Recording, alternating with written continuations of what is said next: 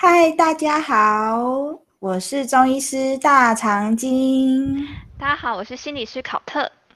好，这一集呢，我们要来讨论疫情下的焦虑。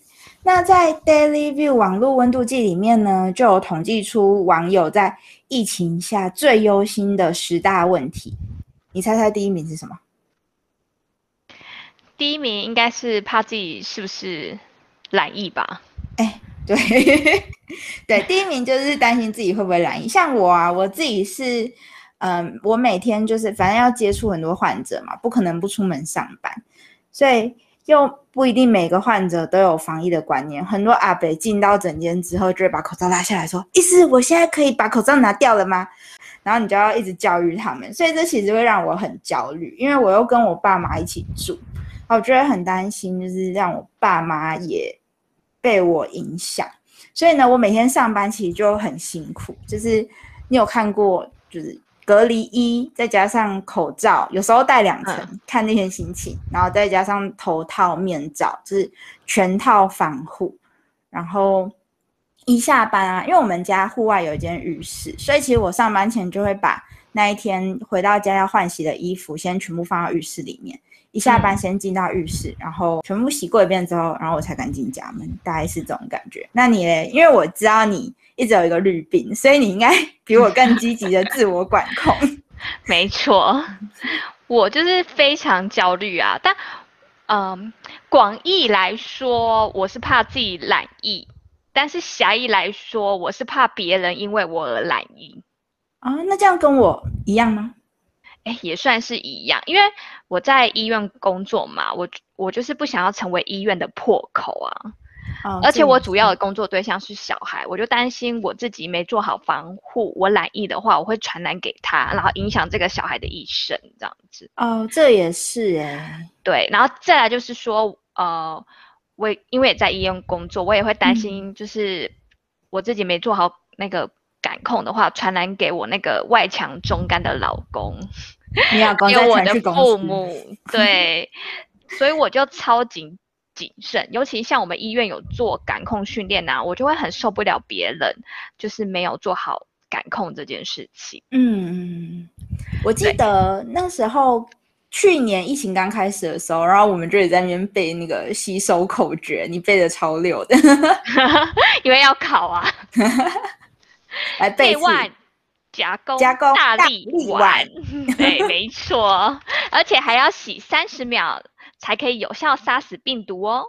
没错，所以我回家就会盯着我老公洗，在旁边看他有没有洗三十秒。那我觉得我老公很棒的是，他很配合我，他都有乖乖的做好防护的观念这样子。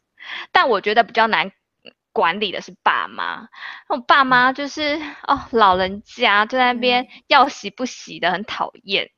或是那个口罩啊，要戴不戴的，或是这样折一折塞进口袋，然后再折一折拿出来戴，然后戴颠倒，看了就是很火大。哎，你讲到这个，我想到一件事，我外公外婆呢，就是他们很老了嘛，八十几岁，所以我其实很担心他们。我每天要视讯，就是跟他们说，你们出门绝对怎样怎样，或者是你们绝对不能出门。然后偏偏那天我外公就是去打疫苗。我觉得他打疫苗的时候，好是不是我打给他？因为我以为他已经打完疫苗。你知道他怎样吗？好，我就打视讯。他给我接电话的时候，把口罩拉下来要跟我讲话。喂，大长今呐！然后就说爷，等一下，等一下。然后我就去直接挂他电话。然后他就只要打回来，我就说，我就传讯息说，你先把口罩戴上，回家我们再讲。好，我不跟你讲电话了，你口罩赶快戴起来。然后就整个很崩溃，觉得怎么会这样，就快疯掉。老人家真的有时候很不 受控，真的。我觉得管理爸爸妈妈那一代已经很痛苦了，你还要管理阿公阿妈那一代更痛苦。那你怎么管理你爸妈？电话遥控吗？我们家有监视器，我就从我的手机看着。监视器，然后广播：“陈先生，陈先生，请你把口罩戴好。”陈先生，老爸就 就在用监视器偷看我了。这女人防疫小尖兵就是你，没 错。因为我家是商家，所以我常常会有客人进进出出，然后我爸妈他们就是消毒啊，或是一些清洁的管理没这么好，我就会很担心。哦，这是真的啊，因为你也不知道你爸妈每天到底会遇到谁，而且如果你家附近有一阵子又有点危险的话，哦，对我们家方圆一百公尺都是鸡，嗯，这是蛮可怕的。所以就整个非常之焦虑，而且他们现在老人家又还没有疫苗可以打，因为我爸妈还没有过六十五岁，就是都还不知道什么时候会轮到他，所以就是会非常担心这样。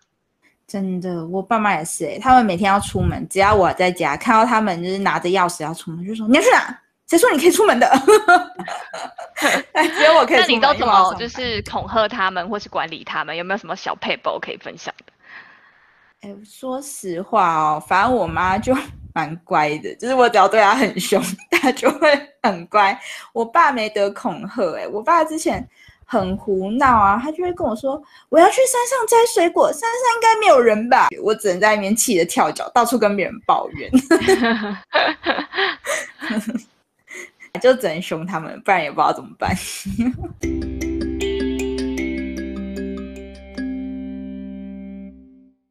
随着三级警戒啊延长到七月十二号，大家也都觉得自己快发霉了。像我很多患者来看诊的时候，就会说：“啊。”这是我这一个礼拜、这两个礼拜唯一一次可以走出来的时间呢，或者是哎，这是我唯一一次可以把小孩丢出来，就是抛下来的时光哎，这样。还有一个就是每天呢，我下午两点就会锁定 CDC 的直播，然后 CDC 直播，哎，今天当日确诊人数，然后直播完之后，我就再去追现市场的脸书公告意调，然后呢，每天每天都要这样看，看着那一天。就是确诊人数上上下下，就觉得哇，超紧张的，而且我还紧张到我会去那个县市长的下。脸书下面留言，我都没有看到你留。其实我留完之后觉得蛮丢脸的，不要被看到会比较好。我常常在那个县市首长或是议员下面留言，留言到被同事发现说，我又看到你昨天在那个县市首长那边被咆哮了，害我觉得很丢脸。原来你也是啊，我以为 只有我，我都默默想说，嗨，不要被发现好了。那你也是的话，我就觉得自己不孤单。那所以我觉得这时候啊，很多患者开始出现的症状就有很多焦虑的状况，或者患者会说啊，我因为疫情睡不着。所以，我们其实在这边要跟大家介绍的是，压力不是只有影响到心理的状况，它也会影响到身体的状况。那这就是所谓的身心症。那压力对身体造成的急性影响，就是在当下感受到压力的时候，可能造成的影响有，你可能会觉得很疲劳。很焦虑，甚至头晕头痛，或者是像我们刚刚说的睡不着、注意力不集中，然后血压飙高、胸闷、胸痛、心率不整、呼吸不到空气，这个是属于比较急性的。你会吗？哦，我是会那个两点的时候啊，看完那些啊 CDC 的直播之后，我就很想大便。哎，这也是，这也是肠胃道症状，也是哦。我就要再继续介绍一下，另外一个是，如果你只要更长时间处在压力下的话呢，就会影响到神经系统、免疫系统还有内分泌系统。那这三大系统受到影响的话，就会造成身体上面有很多的疾病，像是有人甚至会气喘嘛，我刚刚说呼吸不过气来，或者是关节炎，甚至糖尿病、高血压也会跟压力有关系。那还有一个肠胃不适，所以我们很常听到肠燥症，其实都是压力来的。那或者是我有很多患者会在压力大的时候，最近就会有那胃食道逆流变得很严重啊。对，那或者是说女生的话会有月经失调，而且呢免疫力其实也会下降哦。在压力的状态下，其实是会比较容易生病、容易感冒的，甚至有的研究也会发现说压力跟癌症有相关性。嗯，这个你有听过吗？有啊，就是压力是触发因子嘛。对，像是所谓乳癌就跟压力有很大的关系。那还有就是，嗯，甲状腺亢进其实也跟压力有很大的关系。所以，如果今天你因为这个疫情处在这么焦虑的状态下的话，嗯，我们就要试着让自己 calm down 下来。这时候就要询问一下我们专业的心理师考测。这种时候要怎么调节自己的焦虑啊？因为我们刚刚说。跑出这些症状来已经是太 over 了，要怎么调整自己的身心状态呢？胃腹部或是灾难心理学都有发表一个口诀。好，我想那个口诀是安静能细望。之前在那个泰鲁格那个火车翻覆的时候，这个口诀也常出现，它叫嗯安静能细望。跟我念一遍，安静能细望，哎，我有念错吗？没错，没错，没错。第一个就是安全，好，安全什么意思？安全就是你要接受正确的疾病讯息，就是你要勤洗手，你要戴口罩，保持社交距离，去维持你生命的安全。第二哦个是平静，那这个平静就是你要适量阅读疫情的新闻，保持内心的平静，降低焦虑。就像我们两点会看很多的讯息、嗯 c d c 的，然后又看县市府的，那其实你每天这样看，如果你发觉你的情绪已经影响到你的夫妻关系、家庭关系，或是你的工作的能量的时候，你就要适可而止，让自己稍微转移注意力一下，或者是减少你在获得这个资讯的部分。嗯，就是直接把手机关掉这样。对，或是你选择性的接受啦，或是那你今天就不要听新闻，那我就直接看那个疾管家，或是看呃那个就是网络上的资料就好了，就不要就是全程都听，因为你可能会焦虑度太高。好哦，对然后第三个是能，那这个能就是效能，就是我能的这个部分，就是你可以 control 你的自己，你能做到些什么，让自己做一些充满能量的事情，像是多运动，充实一些防疫知识，或是呃了解一些对抗疫情自己的能量能力的部分。第四个是联系，这个联联系啊，就是指社交关系的部分。你还是可以透过一些网络啊、电话维持你的人际关系，然后跟朋友分享跟鼓励，维持你的社交生活。就像我老公，几乎每天晚上都在跟他的同事、同学打电动聊天，这就是维持他这个社交的部分。好哦，舒压。舒压，然后最后一个是希望，你就是还是要对现在的生活保持一个希望感。我们要相信疫情终究会过去，给自己一些鼓励跟能量。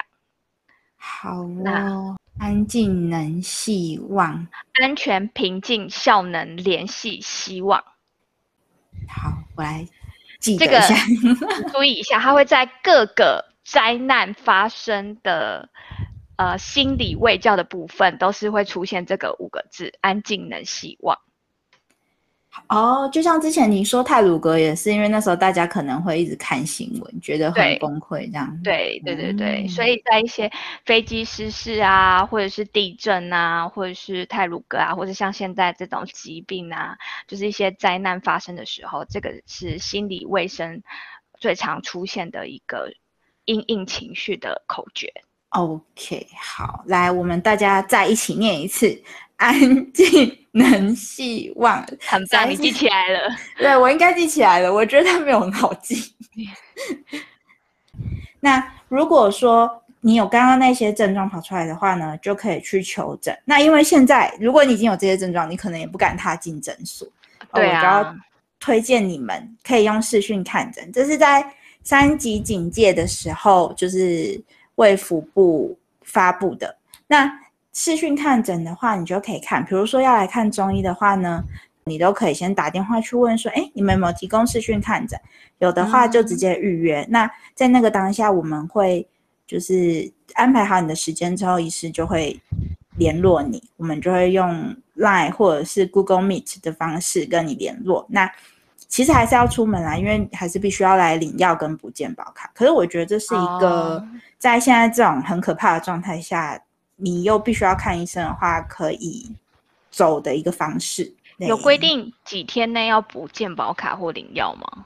基本上来说，我们诊所是规定三天。那呃，在健保局规定的话，应该是你当月去补卡就好了。但是因为你当下想要看医生，你绝对不会超过那么久啦，你一定是想要赶快拿到药，或者是就是有上班的家人啊，然后经过就帮你拿，也不用特地出门一趟，这也是可以的。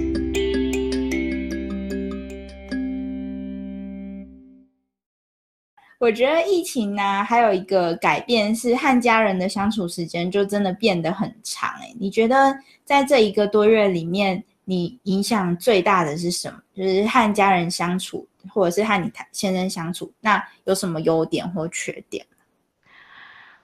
我觉得我老公就是 work from home，我很高兴啊，因为他之前是科技业，我每次都是七晚八晚才看到他。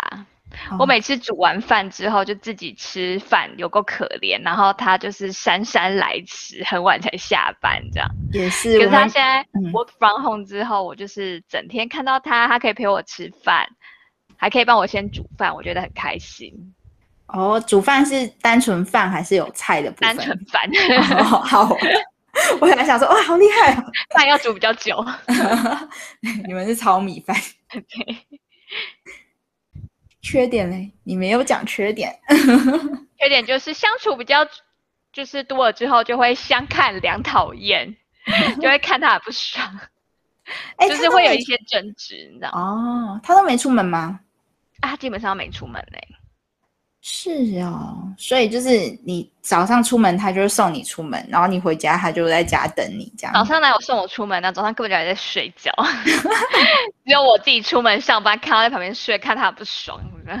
哦，这真的会，早上起来只有自己要那么早起的感觉，不是不好。哎，我也是哎，就是我老公还是他也是科技业嘛，但他还是必须要去公司，可是因为放假都不能出门啊，所以。我就觉得他，我之前不是抱怨过他很脏乱这件事情嘛？但是他最近好棒哦，他他可能太无聊了，所以他放假的时候没事做就会帮我打扫整理家里，然后每棒啊，对啊，每天吸地板，是不是没有没有得没有得抱怨了？真的是太完美了。你讲这个。后面讲话讲完，自己笑得很尴尬。哎，这不是尴尬，这是发自内心的微笑，听不出来。我老公真的很棒哦，怕他在听。我觉得吵架好像大家都会吼。哦，对，正是。我跟我老公就是会吵一些各种鸡毛蒜皮的小事，哎。这算是你们吵架频率最高，除了结婚以外频率最高的时段吗？嗯，对，但是我们吵都是小事，所以也不会把它定义为真的就大吵。就譬如说，我跟我老公说，就是你帮我切一下鱼，因为我哥哥钓鱼送我一条大概三十公分鱼，我要煮鱼汤，你帮我切一下。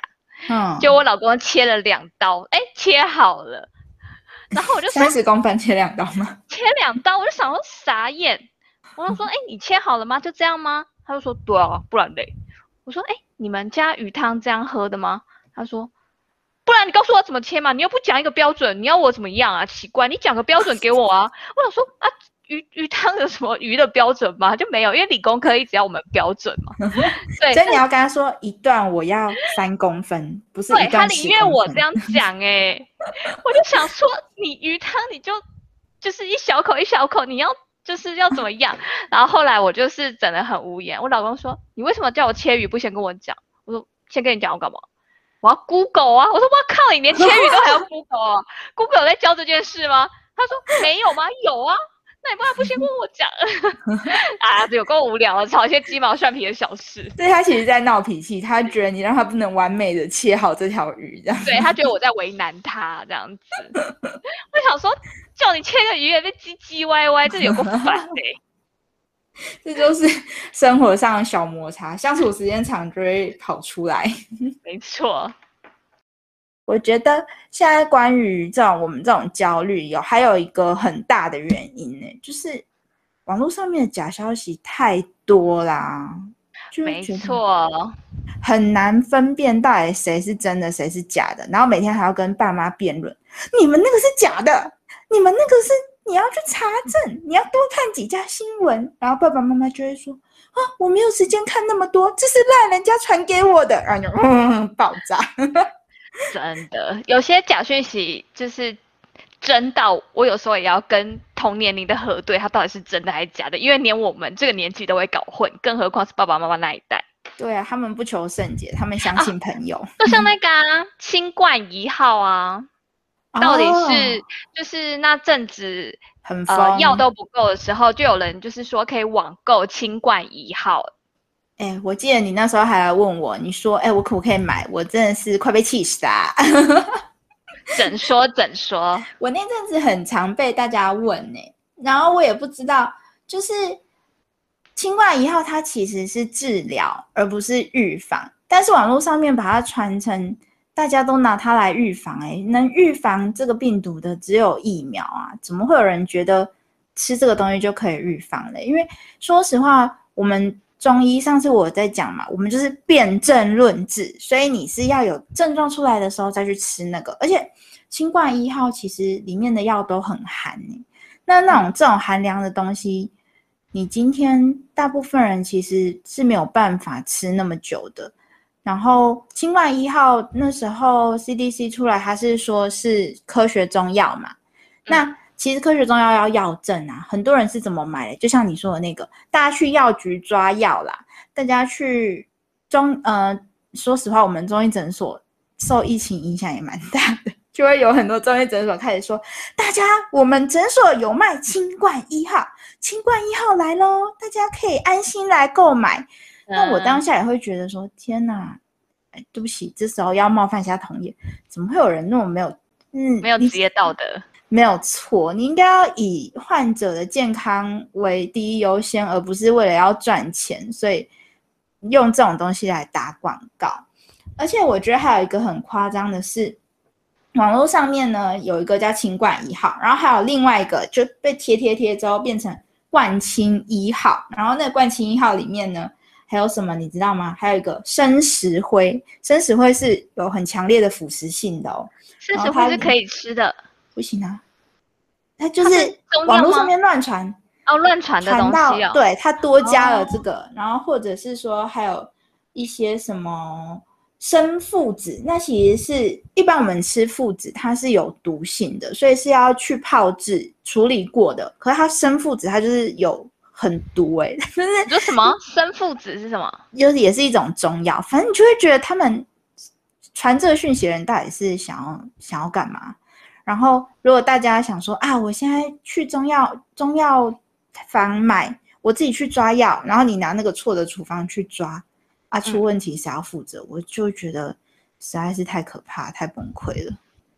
对呀，真的很夸张。所以在这边要强调一下，我们中医是辨证论治。当你今天有任何状况出来的时候呢，首先啦，如果你真的怀疑自己是。就是中标了，还是不要来中医诊所好吗？你先去筛检，确诊了之后，我刚刚有讲，我们就做视讯看诊。其实真的有很多视讯看诊痊愈的例子嘛，像陈林九，他之前也出了一堆新闻，他就说他其实很感谢清冠一号，那就是他有症状他才吃啊。哦，他有吃哦？他有，他是吃清冠一号之后，是他说帮助他很多啦。对对对对对。所以清冠一号看起来对轻症是有效，因为我记得陈零九他是年轻人，他应该是轻症而已。对，其实是轻症。那基本上重症的话，我们就会再配合你现在的症状，跟就是每个人的体质下去做调整，也不是只有用清冠一号这个东西而已啦。所以中医在治疗重症上也有一些经验。嗯，是有的，像嗯。其实现在做比较多的就是医学中心里面的，嗯，医学中心里面的中医嘛。那像慈济他们也有发表一些，就是他们做出来的研究，所以其实是有的。那我我之前好像有分享给你过，就是网络上面有一个很有名的，我们中医界自己的神人，就是名有名的中医师有分成是。民众认为的有名，跟 中医界里面自己觉得很厉害的中医师，那在我们中医界里面真的很厉害的那个中医师，他也有在收就是收治重症的患者啦，所以他也有抛出一些他治疗的例子，我都觉得其实是真的很有帮助的。但是重点就是你要先知道自己的状况，要确诊之后，我们用视讯的方式再去做。了解，不要乱跑，很可怕。我还是有点焦虑，是不是？啊，反正我觉得对于这种焦虑，大家真的是要平心静气的面对它啦。呃，今天的确诊量好像有下降一点哦。对，今天好像是六十吗？对，哎，可我们上的时候说不定就不是六十了。对，希望我们上这部片的时候，就是整个确诊数可以再下降。没错。好，我们今天的讨论就到这边哦。你还有什么要跟大家分享的吗？安静能希望。好，那我们就到这里喽。OK，如果你对疫情或者是对于清冠一号有任何的问题，你都可以在下面的评论问我们哦。好，大家拜拜，拜拜。